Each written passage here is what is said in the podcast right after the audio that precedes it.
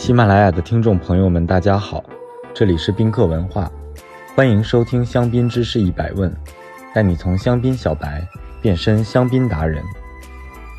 战火期间的香槟地窖，然而第一次世界大战的开始，便预示着香槟地区黑暗时期的到来。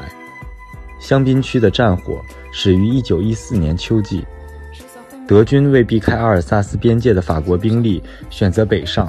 绕过中立的比利时，而入侵无防守准备的北部防线。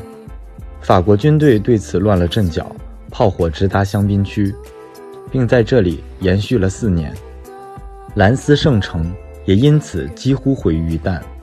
人们最初对战争不以为然，都以为香槟区只是遭受暂时性的袭击，战火很快就可以平息。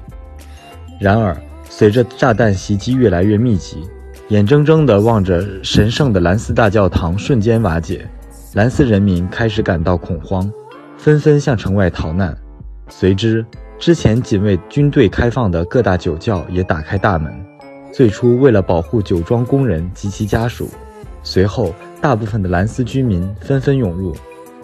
从1914年至1918年间，兰斯遭受了超过。一千一百天的炮轰袭击，从此，香槟区的生活再一次由地上转至地下。人们在地窖中等待空袭的结束，一同祈祷和平。至此，酒窖慢慢的变成了人们的居民区、工作地点。狭长的长廊变成了街道路口。在库克酒窖和包蒙利酒窖，人们开设了一所能容纳四十多人的学校。酒窖发货的运输木箱，成为教室的临时桌椅。此外，还到处设有各种公共设施，如洗衣间、服装加工室、肉铺等等。维纳和香槟酒庄的庄主安德烈也同时兼职深潜潜艇舰长。克利购酒窖还内设有剧场，在战火期间苦中作乐。酒窖内。如今墙上仍有红十字标志清晰可见，用来指示医务室的地点，以抢救伤员，以便快速送往医院。人们还在酒窖内留下语句，互相鼓舞，在墙上作画来描绘战争的纷乱。一旦融入了这座地下城，大家便很少走出外面，甚至在短暂的和平时段，都不再急于爬出洞口，找回外面的世界。酒庄与酒庄间地窖相连，这也方便了士兵在地下安全行进。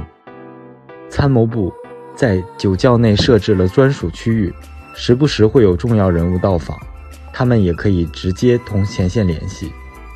最近的战壕距酒窖仅不到两公里，保证了战争期间信息的快速流通。